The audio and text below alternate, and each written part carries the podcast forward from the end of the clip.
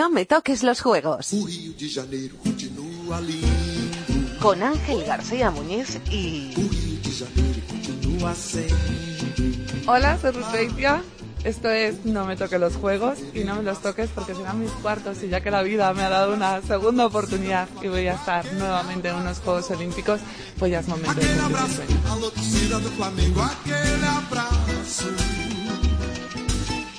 Pues sí, esto es No me toque los juegos y hoy nos va a contar su historia. Ella lo ha dicho, una jubilada que decidió dejar de jubilarse, una fisioterapeuta, una política y también una atleta.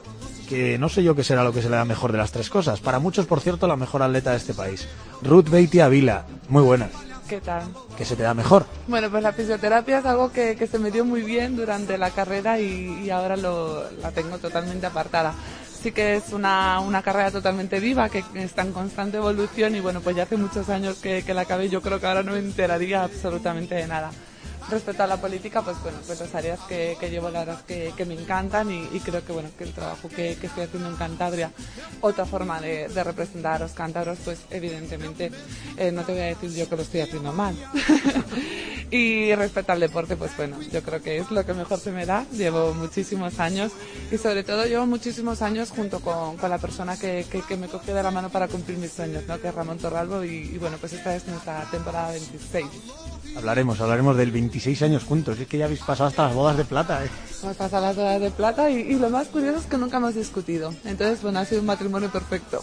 Yo que te iba a preguntar que cuál era la peor discusión que habíais tenido. Ninguna, ninguna. Él ha crecido, yo creo, como entrenador, yo he crecido como, como atleta y, y siempre bajo el consenso, ¿no? Eh, él entiende que, que soy una trabajadora nata y que cuando estoy mal es porque estoy mal y cuando estoy bien y quiero más, pues quiero más. Luego hablaremos del bueno de, Ramón. Siempre empezamos estas entrevistas eh, con una pregunta que creo que nunca te han hecho, que creo que nunca te has hecho durante toda esa carrera deportiva tan larga y esos cuatro Juegos Olímpicos. ¿Vas a ganar medalla en Río? A ver, es mi sueño, es mi sueño y evidentemente es la última oportunidad que me queda para, para cumplirlo. No lo sé, nunca se sabe, ¿no? Lo que, lo que va a ocurrir en, en Río de Janeiro. Lo que sí estoy con ganas, estoy igual de motivada que siempre y hombre, 37 palos que, que me han caído en abril yo creo que son para decir, hombre, está experimentada hasta un rato. Seguro que la última. A ver si no vas a hacer como en Londres y vas a volver luego para Tokio. Ay, pues con 41 años, no sé, van metiendo deporte, lo mismo ya meten categoría de veteranos. No, no, no, no creo, no creo. Aquí sí que esta es mi última oportunidad y, y bueno, aunque estoy viviendo la misteriosa vida esta de Benjamin Button, pues no creo que con 41 esté como una pipiola. La sintonía del programa, esta que está sonando, se llama Aquel Abrazo. Eh, ¿A quién te gustaría darle el primer abrazo, nada más bajar del Everest del deporte, que es ese podio olímpico, que no hay nada más alto en todo el mundo del deporte? Bueno, por supuesto a la persona que va a estar conmigo, ¿no? La persona que, que es mi 50% y, y bueno, pues Ramón Torralbo significa todo a nivel deportivo para mí. El primer abrazo para él, por supuesto. Mira que no te quitas su nombre de la boca. ¿eh? Vamos a descubrir a lo largo de esta entrevista por qué. Recomiendo el atletismo a todo el mundo, porque aquí tienen cabida el gordo, el flaco, el alto, el bajo. Y así es, así es, el rápido, el lento, y, y sí que es verdad, ¿no? Porque eh, lo bueno que tiene este deporte es que al ser individual y cada uno tener nuestra propia marca personal, pues puedes llegar a, mejorarte a ti mismo, ¿no? Puedes quedar el último y, mejorarte a ti mismo y ir con, la sensación gratificante de que has esforzado y es una pelea continua con, pues eso, contigo mismo. Y para terminar esta introducción te voy a confesar una cosa. Los dos, tú y yo, empezamos en el mismo club, en el Club Atlético España de Cueto. Tú en atletismo, yo en fútbol. Tú has llegado a ganarlo absolutamente todo y yo no gano ni mi comunidad de vecinos ni el torneo de mi barrio. ¿Qué he hecho yo mal y qué has hecho tú también? Pues eso es que empezaste en el fútbol y no empezaste en el atletismo, está claro. No, la verdad es que, bueno, es otra de las personas que, que tengo presente, fue la, la que me llevó desde los 6 años hasta los 11, que fue Juan Manuel de Blas, que, que bueno, que, que era el alma mater, ¿no? De, de este club, del Club España de Cueto y de, y del atletismo de, de Cantabria por aquel entonces. Y la verdad es que, bueno, falleció el año pasado y, y fue un mazazo, ¿no? Porque era una persona muy querida y bueno, pues la, la que empezó, ¿no? A, a enseñarme lo que era el atletismo, el cross, el fondo. Y, y bueno, una persona que fue muy generosa entregándome a Ramón en el sentido de que esta chiquilla no era de correr, sino que era de saltar. Venga, pues vamos a contar cómo empezó a correr, a saltar y a hacer todo esto esta chiquilla. ¿Estás preparada? Hombre, claro, por supuesto. Venga, pues hoy en No me toquen los juegos, Ruth Beitia. Ruth Beitia Vila nació en Santander el 1 de abril de 1979. Tiene 36 años y practica atletismo desde los 6. ¿A qué se dedicaban tus padres, Ruth? Bueno, pues mi padre ha sido toda la vida dependiente y mi madre ama de casa. Hemos tenido la grandísima suerte de, contar con ella, ¿no? Eh, ahora, pues bueno, la evolución y la igualdad, pues ya, pues permite que las mujeres trabajemos y que trabajemos muy duro. Pero bueno, ella ha criado a cinco hijos, yo soy la pequeña y la verdad es que el trabajo ha sido intenso por parte de los dos. Pero creo que también tenían algo que ver con el atletismo. Sí, por supuesto. Bueno, yo eh, en mi casa siempre he respirado el atletismo. Soy la quinta de cinco hermanos, todos ellos atletas. En serio, los cinco. Los cinco. ¿Y papá y mamá? Y papá y mamá jueces de atletismo. Y casualmente, el primer olímpico de la familia, el señor Beitia, como juez en, en Barcelona. En Barcelona 92, allí estuvo. Vamos, que si no sales atleta te echan de casa. Por supuesto, yo creo que, que no podía ser la abeja negra. Cuéntame algo que no me creo. ¿Quiénes aparecieron en cierto cross de Bezana a correr todos juntos? Pues fue preciosa, fue una experiencia, una imagen que, que tengo grabada, ¿no? Un cross en, en Betana, en Cantabria, en el que estábamos los siete corriendo juntos. Toda la familia. Y la verdad es que la estampa es preciosa, ¿no? Porque nosotros éramos una familia muy dinámica que, que siempre íbamos juntos a todos los lados y el atletismo era el nexo de unión. Dime quién ganó, que seguro que te acuerdas. No me acuerdo, pero bueno, era una carrera en la que todos seguro que entramos de la mano. No, no, no, no me acuerdo. Creo que ibais eh, siempre a competir en un Renault 12. Los siete y medios. Tú has investigado, me encanta. un poquito. Bueno, pues un Renault 12 que era un cuatro latas ahí mal apañado con, con, con aire acondicionado que para aquel entonces no existía, pero levantabas una, una alfombrilla y había un huequillo. ¿En serio? Era el aire acondicionado y bueno, pues a ver, ahora es impensable, pero de antes el maletero era muy recurrente. Cuando nos levantábamos pronto para ir a un cross a Palencia o a donde fuese, mi madre preparaba el termo y yo iba dormida en el maletero. ¿En serio? ¿Te tocaba por ser la más pequeña o por qué? Sí, claro, era, era mi espacio. Como no teníamos perro, pues el perro al maletero, pues en vez del perro, pues se iba Ruth. O sea, me estás diciendo que aspiras a una medalla en Río de Janeiro, la vas a conseguir, y que empezaste yendo en un maletero a competir. Mira, si yo creo que, que hay algo que, que, valora la gente de mí es que sigo siendo la misma persona de siempre, ¿no? Y que sigo teniendo los, los pies en la tierra y es mi familia, ¿no? La que yo creo que, que me ha anclado al suelo y solo me permite soltarme cuando voy a saltar. ¿Recuerdas de qué se hablaba en ese Renault 12? ¿Se hablaba de atletismo? ¿Se hablaba de soñar con unos Juegos Olímpicos y que alguna acabaseis en ellos? Bueno, yo creo que el, el sueño de los Juegos Olímpicos nació cuando vino mi padre, ¿no? Que, que, le, que le maté a preguntas y además me hace mucha gracia porque se lo cuento mucho a los niños en el colegio, ¿no? Y, él me dijo que, tenía que cumplir tres requisitos fundamentales, que evidentemente pues la vida me había dado un don, ¿no? Que, yo siempre he destacado en, en el deporte, pero que bueno, que, que tenía que comer bien para prevenir lesiones y para mantenerme sana, eh, que tenía que estudiar porque esto era efímero, ¿no? Esto se acababa y aunque lo estoy alargando bastante, pues evidentemente esto se acaba. Y bueno, la tercera que, que tenía que ir a entrenar con, con, la misma ilusión y las mismas ganas que, que yo creo que, que, sigo haciendo ahora y, y, esos tres consejos que me dio para, para poder estar en los Juegos Olímpicos, pues los sigo cumpliendo a rajatabla. Me llevará papá José Luis de colegio en colegio porque son los tres consejos claves. Vamos, yo los firmo encantado. Sí, sí, sí. Además, bueno, pues es una persona que, que le sigue encantando el atletismo, que, que sigue todos los recortes de prensa, me los sigue guardando. Tengo un dossier increíble que siempre me ha guardado él. Y bueno, pues también desde hemos visto una, una experiencia vital en, en, el atletismo desde el punto de, de vista de un juez, ¿no? Y, y, bueno, es increíble. Oye, ¿qué te contaba de esos Juegos Olímpicos? Cuando volvías, ¿qué le preguntabas? ¿Qué dices que le abrazaste a preguntas y qué te contaba? Pues de todo, de todo. Le preguntaba pues por, pues, por la experiencia, que a quien había conocido, que a quien había visto. Además estuvo en cámara de llamadas. Eh, prácticamente pasó todo el mundo por, por delante de él, ¿no? Y, y bueno, pues anécdotas curiosas y bueno, que, que, una niña de 12, 13 años pues eh, las escuchaba con, con una felicidad y con una cara pues increíble. Bueno, así que atleta por herencia familiar, aunque me han contado que correr, correr, no corriste nunca más que cuando apareció un perro por cierto sitio. Bueno, ya voy quitando, ya voy quitando el miedo a los perros y, y, y me, ha, me ha costado, ¿eh? Me ha costado muchísimo. Y, y bueno, sí que es verdad que, que me mordió un perro de pequeña corriendo y luego cada vez que salía a correr pues tenía pánico, ¿no? Cada vez que escuchaba un ladrido... Eh, Hacías los 100 metros de volt en un momentito, vamos. Pues, pues sí, hay una parte del cerebro que dice que, que se activa rápidamente cuando está en una situación de, de peligro de socorro y sí, debía de ser que más que correr igual saltaba, me subía alguna tapia o algo. Porque de pequeña hacías de todo, correr, saltar. Me han dicho que hasta lanzar jabalina.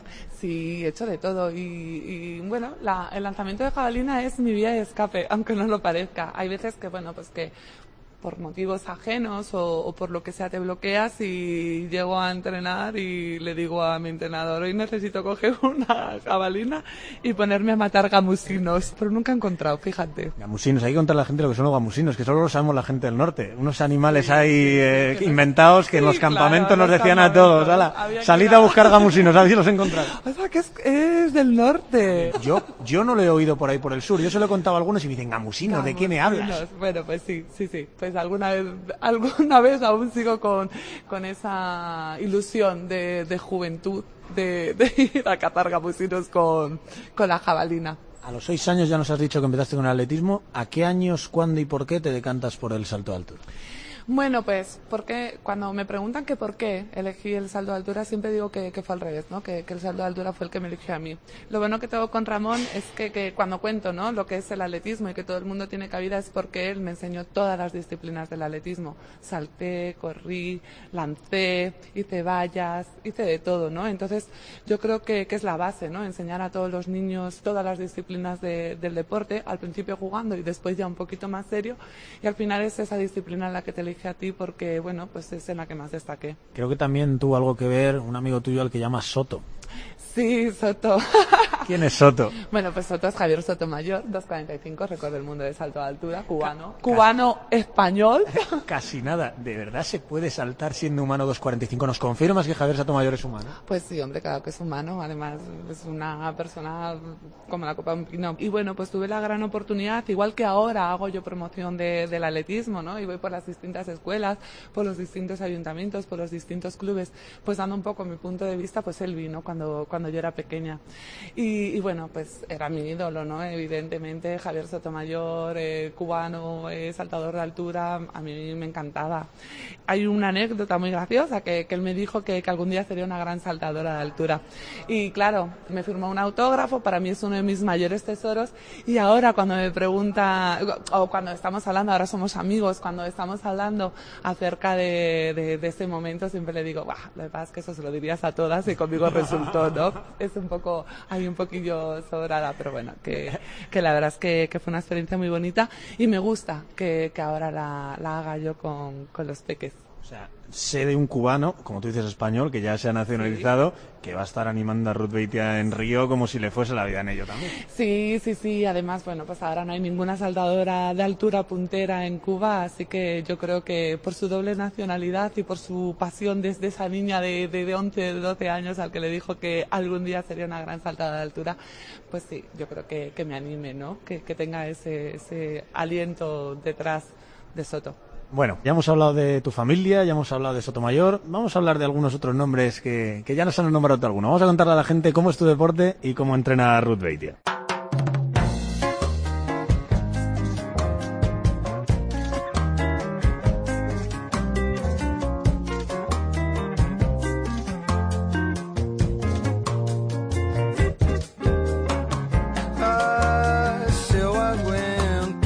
El atletismo es el deporte rey de los Juegos Olímpicos. Se disputan 47 pruebas, más que en ningún otro deporte, y se reparten 141 medallas. En concreto, el salto de altura consiste en superar un listón que va ganando altura en cualquiera de los tres intentos disponibles. Tres nulos suponen la eliminación.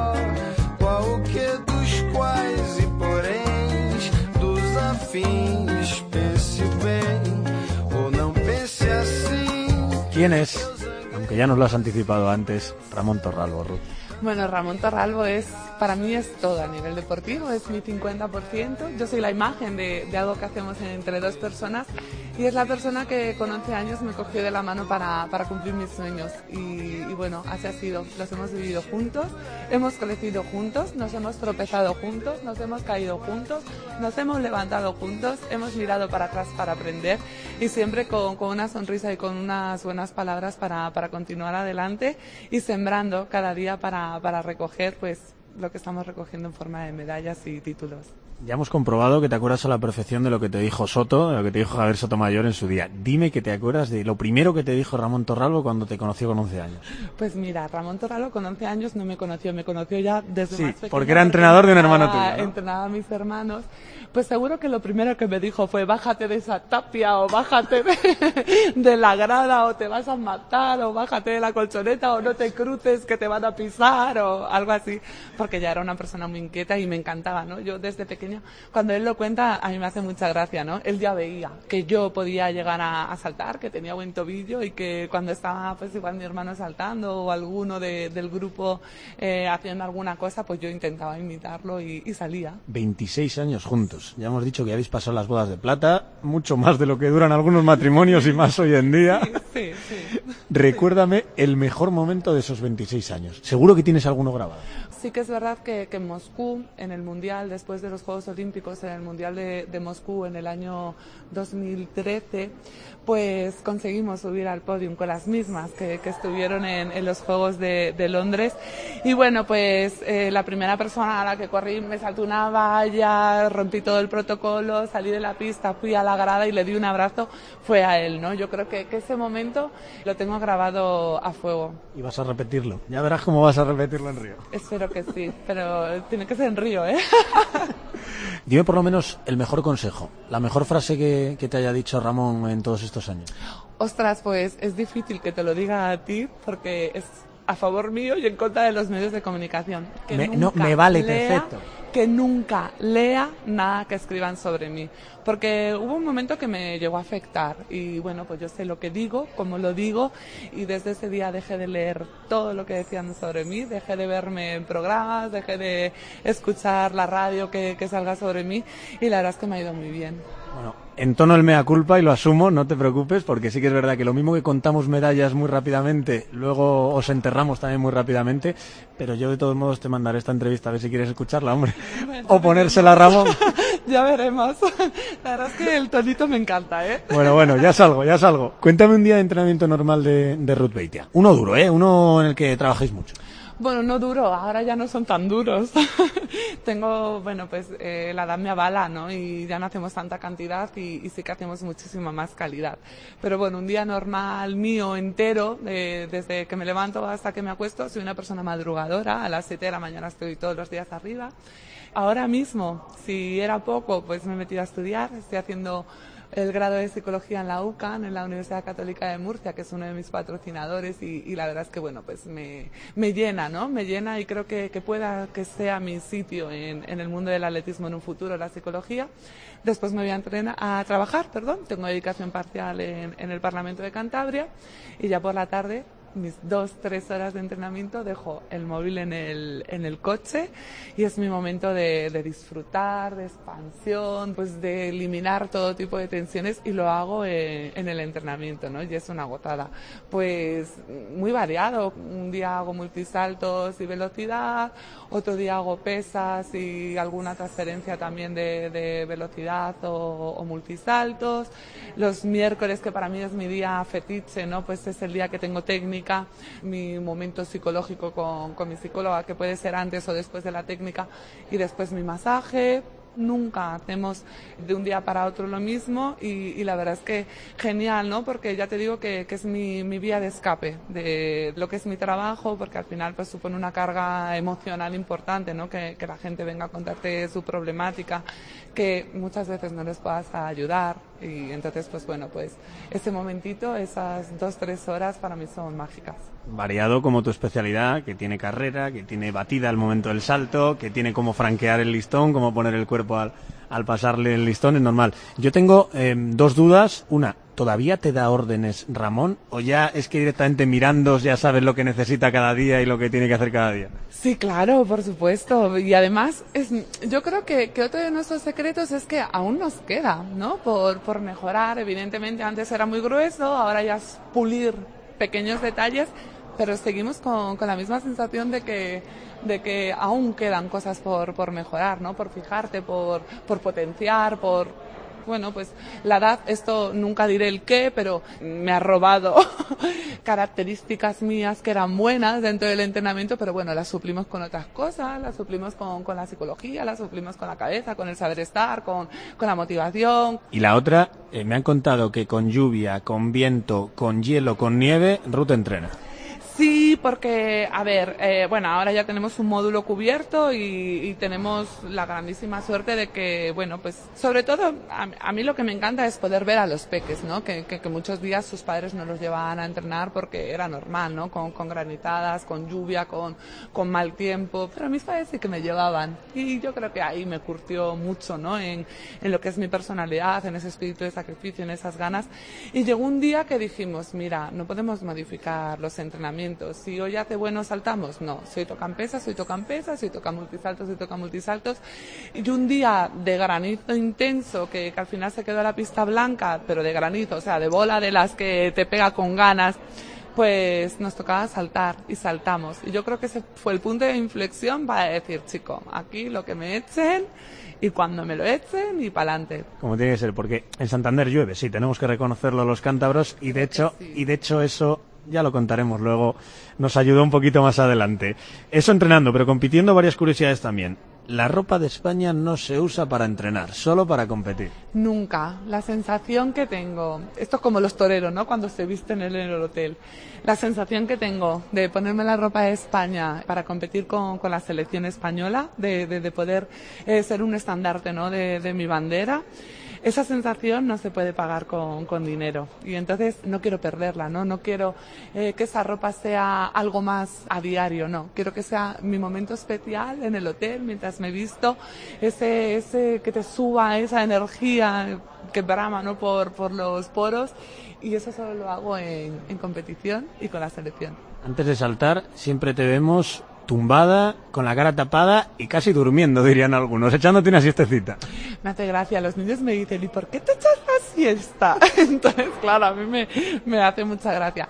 Bueno, yo creo que tengo una rutina psicológica muy marcada dentro de, de, las competiciones y sí que es verdad que una de ellas es después de cada salto, pues me tumbo, analizo muy, muy, muy, muy rápido lo que ha ocurrido en, en ese salto y lo convierto en positivo para, para el siguiente. Entonces, entonces, bueno, pues es, un, es una forma de, de evadirme un poco de lo que está ocurriendo en el estadio y de estar yo conmigo misma.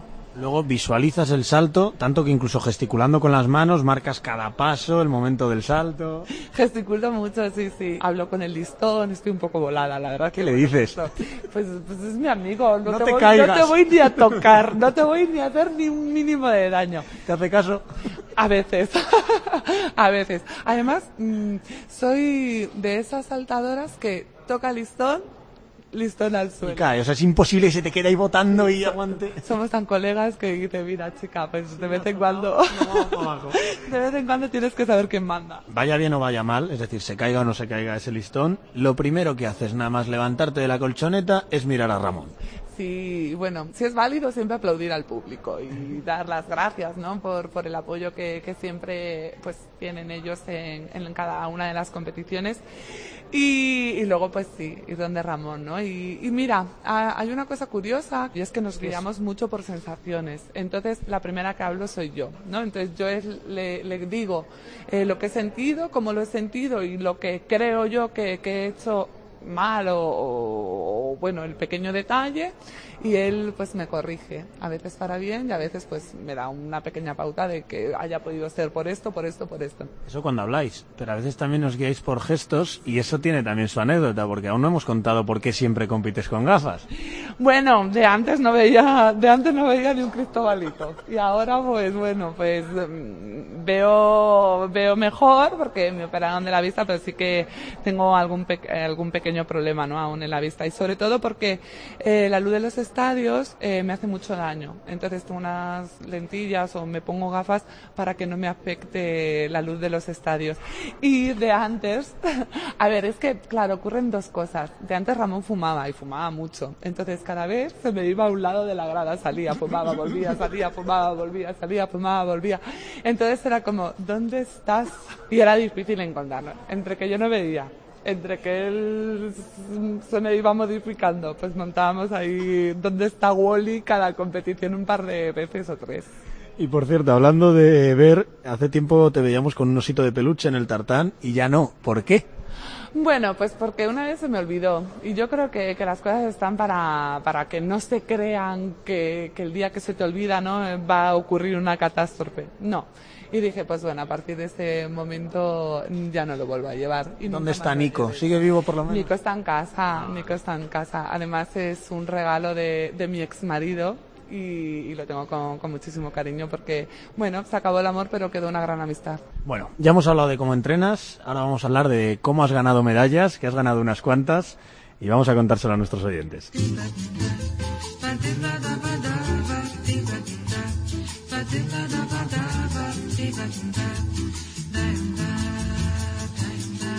No lo olvides, no me toques los juegos.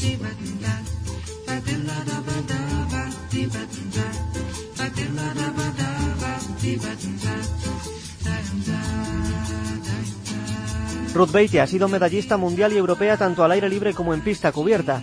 En Londres 2012 rozó la medalla, pero terminó cuarta.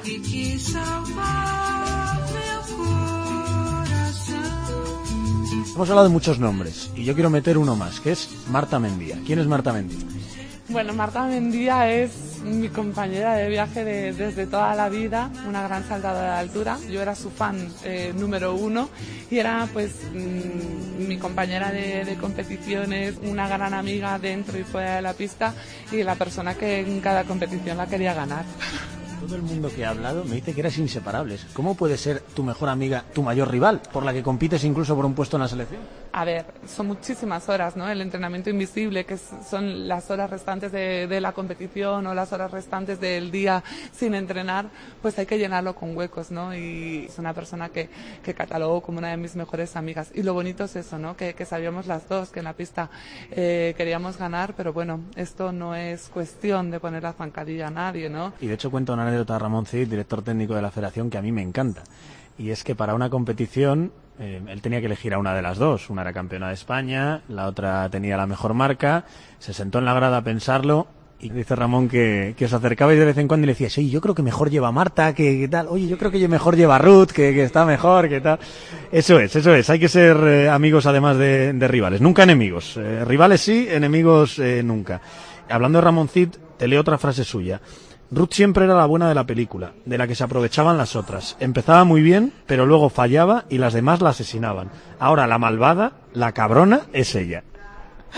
Sí, sí, es verdad, porque yo era una persona muy limpia a la hora de saltar, es decir, eh, casi todas las, alturas las hacía a la primera. Era raro, ¿no? Que saltase un listón a la segunda porque era muy segura en todas las alturas. Entonces, a la hora de la verdad, mi primer nulo implicaba ya mm, tres nulos y, a la calle. Y bueno, pues ahora, por la experiencia y por el trabajo psicológico, comienza a ser la mala de la película. He aprendido, he aprendido mucho desde, yo creo que desde el 2010, 2011, pues eh, soy lo que soy ya 100% de, de deportista, con ese equilibrio cuerpo y mente que es fundamental, ¿no?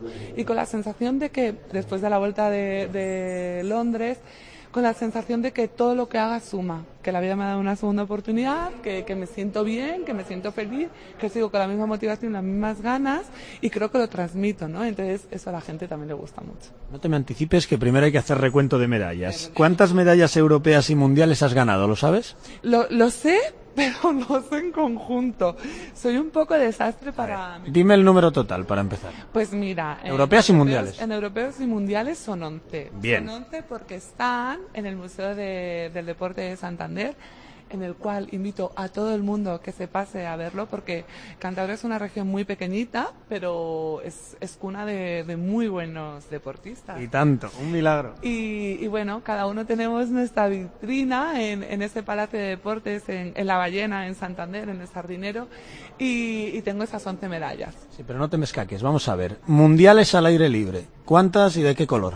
Pues bueno, mundiales al aire libre creo que es fácil, porque tengo una de bronce en Moscú. 2013. Europeos al aire libre. Europeos al aire libre tengo dos oros y dos oros. Y ya. 2012 y 2014. 2012, 2014, Helsinki y Zurich. Muy bien, me gusta, hasta las ciudades. Mundiales en pista cubierta. Mundiales en pista cubierta, pues ahí ya verás cómo la vamos a armar. Moscú, creo que tengo uno, otro en Doha, y sé que tengo alguna más. Ah, sí, sí, Sopot, en Polonia. Ya, deja- déjalo, déjalo que son tres. Creo que ya. Una plata y dos bronces te cuadra. Una plata y dos bronces me cuadran perfectamente. Pues mira, además es casi me estás haciendo pensar y todo. Sí, pues la primera fue en Madrid, de Madrid al cielo, 2005. Esa fue mi primera medalla internacional absoluta y la verdad es que, bueno, pues la que marcó un antes y un después, ¿no? En, en Ruth como, como saltadora. Luego creo que fue otra en París, otra en Turín y luego ese oro en Göteborg. Esas son las europeas, cinco en total. Ay, pues Eh, me falta una. te falta una. Son un oro, tres platas y un bronce. Entre 2005, que es la primera la de Madrid, y 2013, que es el oro de Göteborg. Me falta una ciudad y ahora mismo creo que no tengo ni idea cuál es. París, Turín, Birmingham te falta. El bronce de Birmingham. Ah, bueno, es que claro, este tiene su, su porqué. Porque esta me lo entregaron dos años después. Porque no subí al podio. Claro, es verdad, es verdad. Esta me la entregaron en petit comité, envuelta en un sobre a mi casa, porque me quitaron la opción de, de subir al podio y luego se hizo realidad la verdad, ¿no? Salió la verdad a la luz y, y pude recuperar mi medalla. Cuéntale esa verdad a la gente, porque tristemente no saben lo que a veces pasa en vuestro deporte. Sí, pues bueno, pues la verdad, que es lo, por lo que luchamos muchos, ¿no? El antidopaje, pues a veces mm, queda pues enturbiado y además con, con mucho, mucha carga por medio de los medios de comunicación. Queda pues enturbiado por, por el dopaje y bueno, pues es duro porque un control antidopaje tiene eh, una vigencia, me parece que son de 10 años, entonces los siguen revisando, siguen sacando sustancias que, que en aquel entonces igual no eran, que, que no la- se encontraban en, en ese test. Y cinco años después, seis años después sí que encuentran con, con la prueba que, que va más evolucionada y te quitan la medalla y es muy, es muy feo, ¿no? Que, que, que te den una medalla, que te quiten la oportunidad de subir al podium, que, que yo creo que, que ese aplauso del público, ver ondear tu bandera es, es lo más bonito. Muy feo y hay que denunciarlo bien alto. También cuando nos toca a nosotros, que hemos tenido unos cuantos casos, y tranquila que no te voy a preguntar por ello, que estamos aquí para hablar de ti. Juegos Olímpicos, ¿cuántos y qué puestos? Juegos Olímpicos. Mira, pues los Juegos Olímpicos me acuerdo perfectamente porque fue mi sueño. Entonces, Atenas, me parece que quedé la 16, no pasa la final. Y, y bueno, cumplí, cumplí el sueño de estar en los Juegos Olímpicos. El sueño tenía que seguir creciendo. Yo quería pues estar en una final y, y poder pelear pues por un diploma o por esa medalla tan ansiada. Y en Pekín quedé séptima, eh, me pudo la ansiedad, ahí sí que, que me pudo, ¿no? Las ganas, estaba al 100%, pero eh, la motivación muchas veces si te pasas de, de- de- del, del punto óptimo, pues también es tan malo, por arriba como por abajo. Y luego Londres, Londres que fue pues yo creo que una de mis mejores competiciones en, en mi vida. Quedé cuarta y bueno, salí con la sensación de que, de que toqué la medalla en un momento, pero que hubo tres atletas mejores que yo, ¿no? Que yo di mi 100% y, y di mi estado óptimo y perfecto en esa competición. El problema fue pues eso, que hubo tres mejores que yo. Ya me acuerdo, esa maldita Brilleta Barrett que, que, no había saltado ni, ni, ni un carrito de no sé qué y le pegó el brinco de su vida. Pero bueno, vamos a repasar esa, ese Londres entero, pero yo creo que empieza todo, igual me equivoco, un poco antes. En el Mundial de Daegu saltas 1.95, solo 1.95 y solo entre comillas tratándose de ti, te quedas fuera de la final y ves la final desde la grada. ¿Por qué es importante ese momento? Bueno, el 2011 tuve muchísimos problemas con, con la espalda y es más, tengo dos protusiones a las cuales las estoy poniendo remedio con, con una técnica también que se llama hipolates, que, que bueno, que, que me ha, es una reeducación ¿no? postural que, que me está ayudando muchísimo a través del suelo pélvico y, y llevo desde, desde aquel entonces haciendo y, y, bueno, me dolía muchísimo la espalda, no pude dar el 100% de, de mí y, y vi la final desde la grada con gafas de sol, era de noche cerrado con los focos y llorando, llorando. Y dije ese día, dije, juré que nunca más volvería a ver una, una final desde la grada. Fue salir y decirle a, a Ramón, a mi entrenador, Ramón, tenemos que volver a entrenar como antes. Yo creo que, que lo que hemos hecho por hacer caso a los médicos y a los fisioterapeutas es desproteger esa zona y lejos de, de mejorar, lo que estoy haciendo es empeorar porque hemos dejado también de hacer muchas cosas del entrenamiento y lo que hemos hecho es desprotegerlo. ¿Qué te parece si volvemos a, si queremos estar en Londres, si queremos dar el 100%, si queremos que sea nuestro último año, tenemos que darlo todo? Y así fue. Fue empezar al 100% y que la vida cambiase a positivo. 2012, Juegos Olímpicos de Londres. Tú lo has dicho que casi tocaste esa medalla. Por primera vez en toda tu carrera saltaste dos metros en una gran competición. Lo saltas a la primera. Yo tengo una pregunta desde entonces y es que yo estaba en la grada de hecho, fui, creo que el primer periodista que habló contigo saliendo de esa pista todavía con lágrimas en los ojos. Yo vi la medalla. Yo con dos metros a la primera, yo canté en antena que la medalla casi estaba ganada. ¿Tú también lo viste? ¿Tú también pensaste que la habías ganado con ese salto de dos metros a la primera? A ver, yo no te, me emociones, ¿eh? No, no, no, eso puedo. a ver, yo te puedo decir que, que en ningún momento, hasta que no se acaba la competición o hasta que no quedamos tres, no puedes ver una medalla.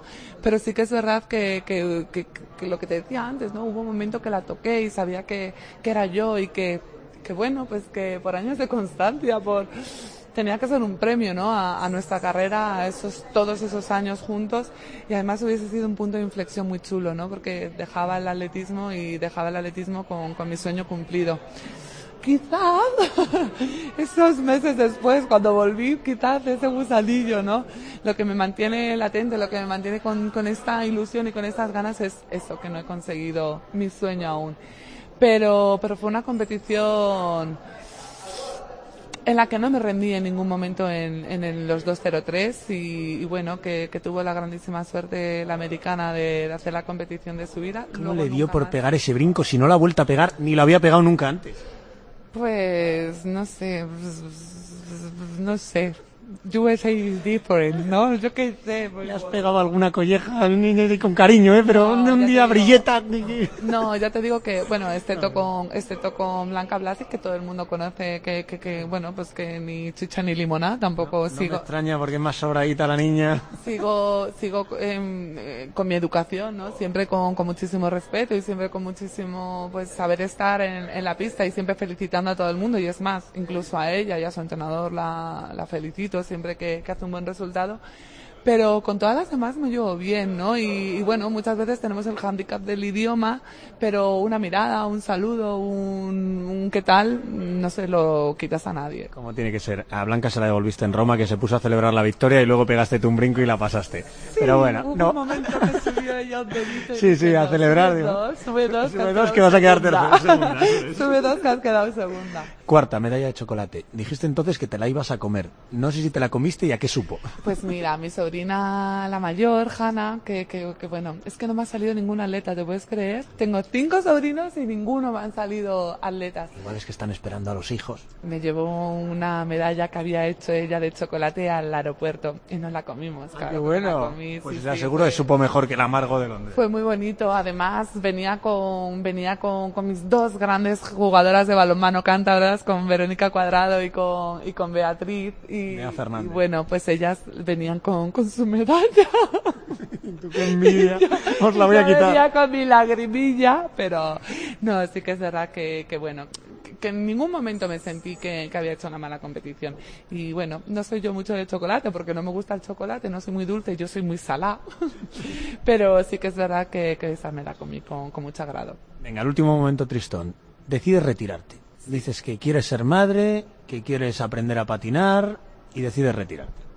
Bueno, aprender a patinar, no porque eso es, como montar bicicleta, nunca se olvida. Y además lo demostré, ¿no? Patinar desde los 8 o 9 años y me fui a comprar unos patines el día que me retiré y me dijo el chico, "Mm, estos son muy rápidos. Digo, ¿me los puedo probar? Pues venga, me los probé por la tienda, para adelante, para atrás, dando vueltas, eh, eh, patinando de espalda y dice, llévatelos. y bueno, pues al principio pues, pues fue algo increíble, ¿no? El, el poder darme la oportunidad de, de hacer otro deporte, de, de hacer cosas que, que impensablemente podía hacer pues por contratos publicitarios, por etc, etc, etc, etc. Hice deportes de riesgo, hice descenso de barrancos, monte en moto, que, que, que, que la gente cuando lo cuenta dice, pues está que pardala, ¿no? Hay un montón en moto y es algo como súper especial. Pues sí, lo fue, monte en moto, que, que desde pequeña no montaba. Y, y bueno, el deporte que me apetecía hacer todos los días para mantenerme en forma, para no desconectar al 100% era patinar. ¿Y qué pasó? Dos meses jubilada y bendita lluvia santanderina, ¿qué pasó? Pues ese invierno le dio por llover, le dio por llover y bien, porque este año hemos tenido una suerte, porque cuando vendan ahí en los telediarios que en el norte siempre hace malo, hemos tenido un solazo fantástico. No te metas con esa mala fama, que aquí nos ayuda, hombre, que aquí estamos contando que la lluvia de Santander nos vino bien. Bueno, pero bueno, en este caso ya te digo que, que este año llovió particularmente bastante y a ver, me daba mucha pereza, patinar es imposible lloviendo y me daba mucha pereza el, el meterme en un gimnasio, meterme en un espacio cerrado. Yo creo que no estaba lista, que, que en aquel momento algo tenía que, mi destino era otro, ¿no? Y, y Ramón, que, que es un motivador nato, mi entrenador, me dijo, venga, ¿y por qué no vienes? Motivas al grupo, tú que siempre estás tan tal, haces cualquier cosilla, eh, pues estás con ellos, te diviertes. Y, y, ese fue, ese fue el punto de inflexión para, para decir, uy, el gusanillo me puede, ¿no? Vuelvo, vuelvo. Y a mí que me da que Ramón te puso el trapito sabiendo que ibas a entrar como los toros hasta el fondo. Hombre, conocerme conoce un poquito, ¿eh? Y, y la verdad es que sí, que, que, que, fue precioso, ¿no? La sensación de decir, wow, vuelvo y vuelvo, como te decía antes, mm, todo suma, eh, ninguna presión, divertirme 100% y quinta, quinta, primera, primera. Esa. Con ilusión no dijiste adiós al, al, atletismo, pero sí dijiste adiós a la presión. A partir de ahora, cero presión, a competir disfrutando. Y así llegaron la mayoría, porque dices primera o quinta, pues muchas medallas llegaron. Al aire libre, pista cubierta, todas las que, las que no habían llegado antes. Y luego, bueno, mi peor temporada después de la vuelta fue el año pasado. Pues menos mal. Sí, sí, Praga me volvió loca, esa pista cubierta fui incapaz de domarla, eh, porque era hueca completamente y era de, era de, de bases de uno por dos, huecas, en la que si te daba el pie en la junta, pues te llevaba para un lado, si te daban medio rebotabas, si botabas en el sitio exacto te ibas al cielo, pues esa pista me volvió completamente loca. Al aire libre, bueno, el quinto puesto de, Pekín fue, fue gratificante porque salté 99 a la primera, eh, era mi puesto y punto. Pero eh, en vez de poner una guinda a, a, la temporada, pues pusimos ese diamantazo de, de la Diamond League, un premio a la regularidad, un premio en el que eh, aún no soy consciente, ¿no? De, de lo que significa y, y, bueno, cuando la gente me dice, bueno, es que esto es como ser la número uno del tenis, que tienes que ir ganando tal, o sea, que no sé qué. Regularidad. Oh, Compiten claro. los mejores y durante muchas citas a lo largo del año. Es increíble, ¿no? Además, poderlo vivir junto con Ramón también. Pues eh, ese fue el éxito del año pasado. Ahora vamos a hablar del que está por venir. Así que vamos a hablar de esos Juegos Olímpicos de Río. Que vienen, que vienen.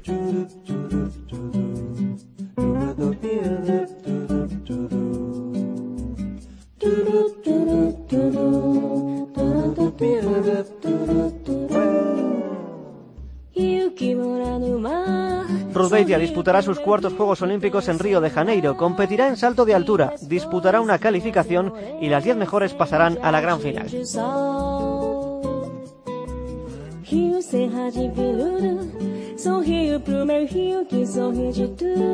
¿Por qué los Juegos Olímpicos son diferentes a todo, Ruth?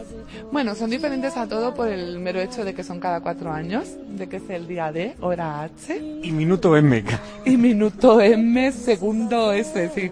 Y porque es increíble, ¿no? La sensación de, de poder convivir con, con, otros deportistas, pues de otros deportes que, que no ves durante, durante cuatro años, ¿no? Solo los ves por la tele y son gente que admiras, son gente que ves, que, que dices, jolín, los puedo conocer, ¿no? En unos Juegos Olímpicos, puedo convivir con ellos en, en unos Juegos Olímpicos.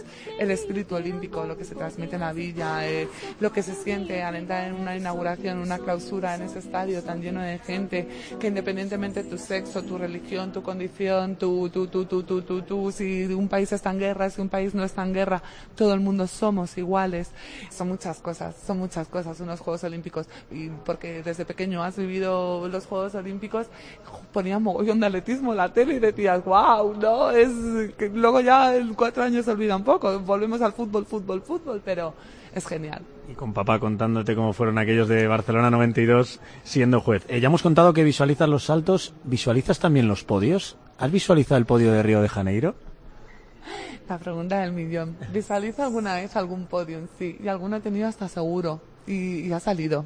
¿Y el de Río lo has visualizado? El de Río aún es pronto. Déjame acabar la pista cubierta, por favor. Pero sí, sí, eh, es algo que, que creo que, que puede ser realidad, ¿no? Eh, que no he desconectado, que, que, que sigo con esa chispa, con esa ilusión y con esas ganas que no me olvida, que no me cansaré nunca de, de nombrar, ¿no? Porque son como una sucesión de, de sensaciones súper positivas y, y que me mantienen viva para, para eso, para conseguir ese sueño. Déjame pedirte un favor para cuando visualices ese podio y es que metas a esa, la pequeña de los Beitia, de esos que todos corrían, todos, todos, todos, los padres, los hermanos, todos, que Al la metas ahí. maletero, al Donde- maletero. no, del maletero justo al podio olímpico, al deberes del deporte, y que la metas en el escalón que quieras, ¿eh? Y a eso va la siguiente pregunta. Siempre le pregunto al, al protagonista de este No me toque los juegos. Tengo un papel aquí que dice Ruth Beitia, medalla de bronce en los Juegos Olímpicos de Río. Ni el oro ni la plata. ¿Qué hago? ¿Lo firmas o lo quemamos? No, no, no voy a firmar nada nunca, pero no te voy a firmar ni un cuarto, no te voy a firmar ni una final, ni no te voy a firmar ni, ni un primero con, con récord de, de España. Hombre, ese fírmamelo, el primero. No, no, de verdad, yo creo que eso es lo, lo bonito, ¿no? También muchas veces dicen, joder, es que hay saltos buenísimos, si hubiese un sensor sabrías lo que ha saltado, tal. No, lo gracioso de esto es que juegue todo, ¿no? Que juegue el papel psicológico, que juegue la táctica, que juegue la técnica, que juegue todo. El momento de la verdad. Entonces, ese momento hay que vivirlo allí y hay que vivirlo como, como tenga que ser y sin ningún resultado previo. Bueno, formato de competición, ya lo saben todos los oyentes. Primero una calificación, las 12 mejores o las que superen una marca establecida van a la final. Y ahí en la final estarán tus grandes rivales. Nómbrame a las cuatro o cinco candidatas eh, a medalla que no se apellían Beitia. Bueno, pues que no se apelliden Beitia, es que te podría decir todas. Te podría decir todas porque... las cuatro o cinco más No, importantes. me refiero, porque llevamos un tiempo en el que esto está muy en un saco, ¿sabes? Entonces, pues te podría decir eh, Ana Chicherova y además es una persona que mm, no me da cosa decirlo, ¿no? La admiro, la admiro como saltadora porque me encanta, es pura clase, ¿no? Dentro de, de la pista. Está, pues, evidentemente la alta rusa, Marina Kuchina, está Blanca Blasik, está Alguin Pastiche, la, la lituana, está la polaca, Licuinco, creo que. Liquinco, Liquinco, Camila, Camila. Ya acabamos antes. También la alemana eh, puede estar ahí y, y así, y así podemos seguir sumando nombres. Sé un poco mala. Si pudieses borrar a una, nada, un, pequeño tironcito la noche antes, que no le duela nada, ¿eh? Que, mm, tal, pero si pudieses borrar a una, ¿a quién borrabas? ¿Chicharova? Pues menos a Ruth Beitia borraría a cualquiera. no, a ninguna, a ninguna, de verdad. Eh, creo, creo que, que soy lo que soy y he conseguido las cosas que he conseguido eh, siempre bajo el signo de, la limpieza y la honestidad y, no tengo esa capacidad de, de pensar mal o de que, mm, de que no venga una u otra. Me parece bien, te lo compro. Sueñas con la medalla, conoces a tus rivales, toca prometer qué harás cuando triunfes en Río. Normalmente siempre os proponíamos prometer cualquier locura. En este caso queremos hacer algo diferente, pero bueno, si tú quieres prometer una locura, el micrófono es tuyo, ¿eh? Bueno, pues no voy a prometer ninguna locura y, la única promesa que, pueda hacer y que, que va a ser firme, ¿no? Porque estará junto a esas 11 medallas y junto a ese diamante y junto a mis tres medallas al mérito deportivo, bronce, plata, oro, que también he ido escalando y, y la del Real Orden de- del Comité Olímpico Español estará en esa vitrina para que todo el mundo la pueda ver. Me gusta esa promesa, pero ya verás cómo vas a hacer otra conmigo. ¿En qué colegio estudiaste? Estudié en el Colegio Magallanes. Eh, allá va el reto. Si Ruth Beitia gana una medalla olímpica en Río, promete volver con nosotros con la cadena Cope al Colegio Magallanes a contarle a los niños cómo es tu deporte, a que te pregunten lo que les dé la gana y a enseñarles cómo se entrena tu deporte. Buah, pero eso no es un reto. Eh, no te voy a decir que cada año, pero voy asiduamente. Ya serán tres, cuatro veces las que, las que he ido y así a muchísimos coles de, de Cantabria. Y por supuesto, me haría una gira por todos los colegios de Cantabria contando a los niños que por fin ese sueño que tanto les he contado en, en los colegios, pues se ha hecho realidad. Promesa Cope, allá volverá Ruth con su medalla olímpica.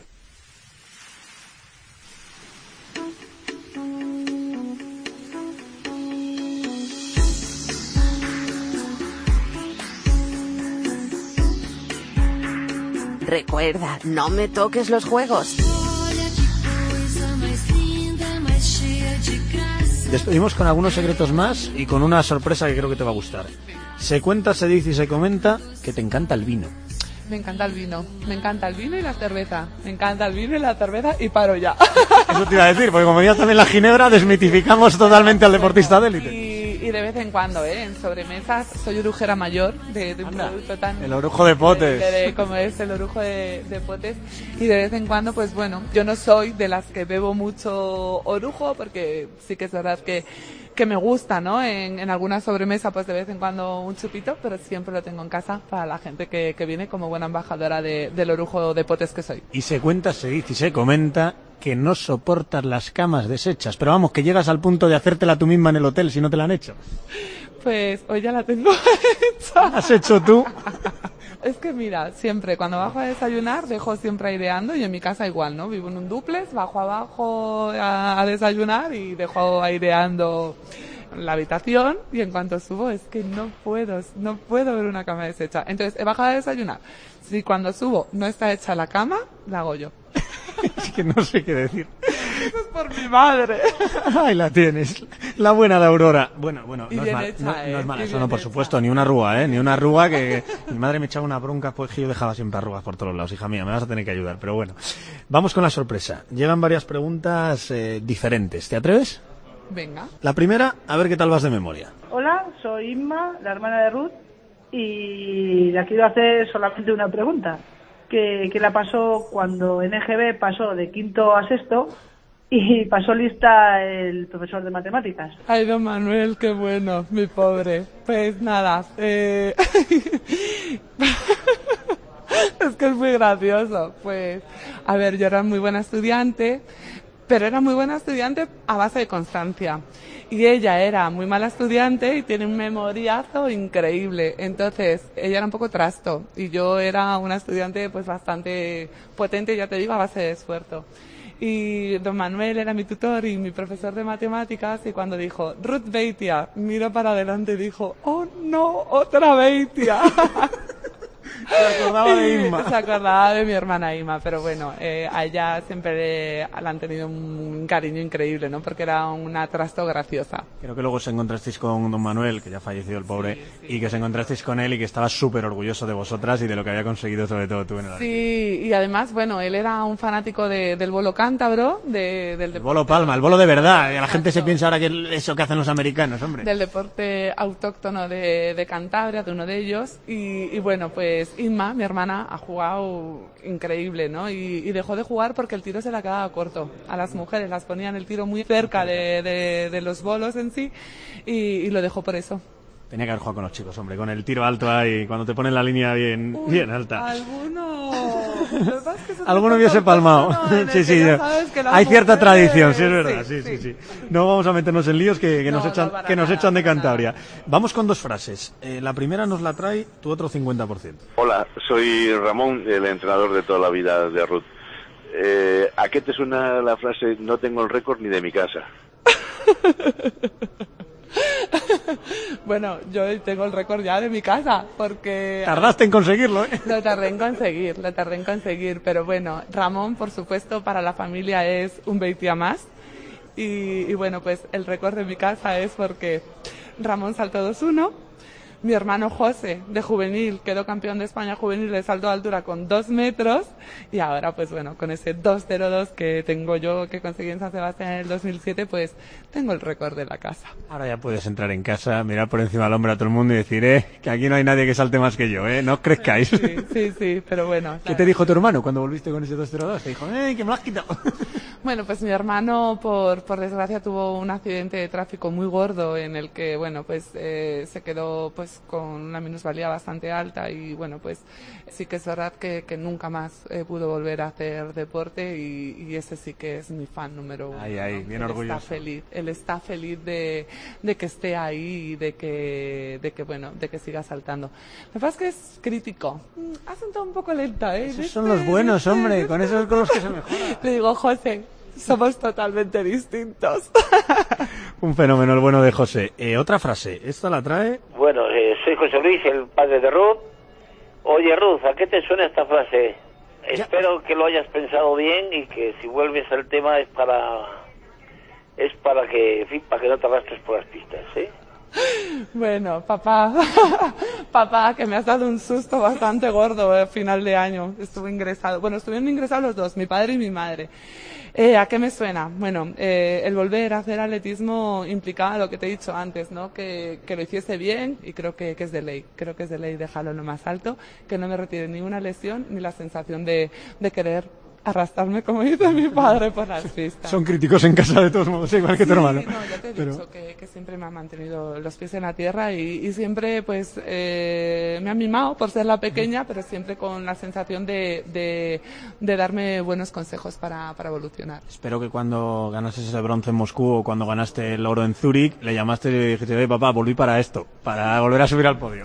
Antes de que me pongas la siguiente frase, como me pongas una frase de mi madre diciéndome, acuérdate de Acapulco, la tenemos, ¿eh? Pues mira, no tengo la frase de tu madre y te voy a explicar por qué. Porque se fue a casa de tu tía y no hubo forma de grabarla.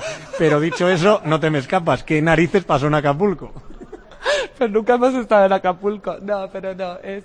A ver, mi madre es muy, muy religiosa y, bueno, eh, yo creo que somos las únicas católicas cristianas practicantes que, que hay en casa, somos ella y yo. Y, y bueno, pues es gracioso porque mi padre siempre cuando ella, ay, reza antes de competir o tal, no sé qué, mi padre siempre decía, ay, Mari, déjala que ella ha entrenado, que tal, que no sé qué, que no sé cuánto. Y entonces ella en, en, en palabras secretas siempre me dice, acuérdate de Acapulco. Y es que te acuerdes de rezar. Y además es que es súper bonito porque no hay competición, esté donde esté, que antes de, de ir a saltar, antes de salir al hotel, del hotel, no llamé a mi madre para, para pedir la, la bendición, entre comillas, ¿no? Es, es, para mí es mi ejemplo a seguir, es una de las personas más, más buenas que he conocido en mi vida y creo que, que la persona en la que algún día me gustaría co- convertirme. Me encanta lo que acabas de contarme. Hablando de, de hoteles que acabas de hablar ahora y de una chica de la que también has hablado a lo largo de esta entrevista, eh, no sé yo, esta creo que habla de alguna celebración curiosa, por llamarlo de alguna forma. Hola, soy Marta Mendía, rival de Ruth durante muchos años y, y amiga suya. Hola Ruti, si en Río ganas por fin una medalla olímpica, ¿qué te parece si lo celebráramos en aquella discoteca del hotel de Moscú que había unas señoritas jugando al billar? Jo, eso fue, eso fue bestial. Bueno, pues en, en Moscú, como hace mucho frío, pues bueno, pues la, pues la prostitución está dentro de los hoteles, ¿no? Y bueno, pues cogimos, nos fuimos todos juntos a, a tomar algo a, a un bar allí. y Bueno, pues había, había mucha gente por allí merodeando y, y gente, pues bueno, que... Creo que jugaban sin la indumentaria oficial, más bien sin indumentaria directamente. Sí, sí es posible, pero bueno, no sé si me apetezca mucho ir a Moscú a celebrar esa medalla. Prefiero hacerlo en Salinas de Ibargoiti, que es el pueblo de Marta, en que en fiestas me lo paso fenomenal. O en esa discoteca de, del 2005 de, de aquí, de Madrid, de Capital, en el que nos echaron del karaoke a las dos por pesadas. Porque somos muy de cantar las dos. Pues muy bien hecho, hombre, como tiene que ser. Lo celebres allí, en nuestra tierruca o en el pueblo de Marta. Visualiza conmigo como tú sabes. 20 de agosto, más o menos las 10 de la noche en Río, las 3 de la madrugada en Santander, Estadio Olímpico. Ruth Beitia gana por fin una medalla olímpica, se acerca al micro azul de Cope y entonces sí que te ponemos como mamá y podemos decir que ha sido gracias a Acapulco. Mamá, me he acordado de Acapulco y mira lo que ha venido. Acapulco, a Río de Janeiro. Pues hombre, gracias a Acapulco, no mamá. Gracias a todo lo que he entrenado. todo influye, todo influye y todo suma, pero evidentemente sería gracias a, a todos esos años junto con Ramón, a todos esos años en los que mi familia me ha estado apoyando, a todos esos años en los que eh, en los momentos malos he sabido canalizar quién estaba y quién no estaba. En, los momentos en los que sé que, todo ese grupo multidisciplinar ha puesto su, semilla, mi familia por sobre todas las cosas, Ramón sobre su 50% de esa medalla, que, que no la vamos a partir en dos porque es para que la vea todo el mundo en el Museo del Deporte, pero evidentemente me acordaré de, de muchas cosas, de mis patrocinadores, de las personas que siempre han estado ahí y de las personas que sé que valoran esta medalla tanto como yo. Como debe ser. Oye, y pregunta obligada. ¿Entonces sí que lo dejas y te dedicas a ser mamá o no? Ay, es que no sé, porque no sé, es que no lo sé. Déjalo, no A hagas promesas antes- por si luego no las tienes que cumplir. antes era no lo dejes, no lo dejes, y ahora es como que ya me estáis con No, ganas no, no, de que va, que va, que va, eh. Yo sigue todo lo que quieras, como si quieres No, llegar a Tokio con no, 41, no, eh. no, a Tokio no, pero bueno, eh, no sé, no sé hasta dónde hay Ruth, pero si sigue esta alegría y este buen rollito y esta sensación y esta y este saber estar y estas ganas, ahí seguiré. Que dure mucho y que puedas volver con exceso de equipaje de Río, que vuelvas con esa medallita. Muchas gracias, Ruth. Oye, pues muchísimas gracias a ti. Ha sido un placer a todos los Seguro que ha sido un placer una entrevista con los palos que nos das con razón. a todos los oyentes y, y que bueno, que, que muchas gracias, muchas gracias porque me lo he pasado fenomenal y, y ojalá que todos crucemos esos dedos para que mi sueño se haga realidad, porque sé que va a ser el sueño de muchos españoles. Tal cual, muchísima suerte. Gracias.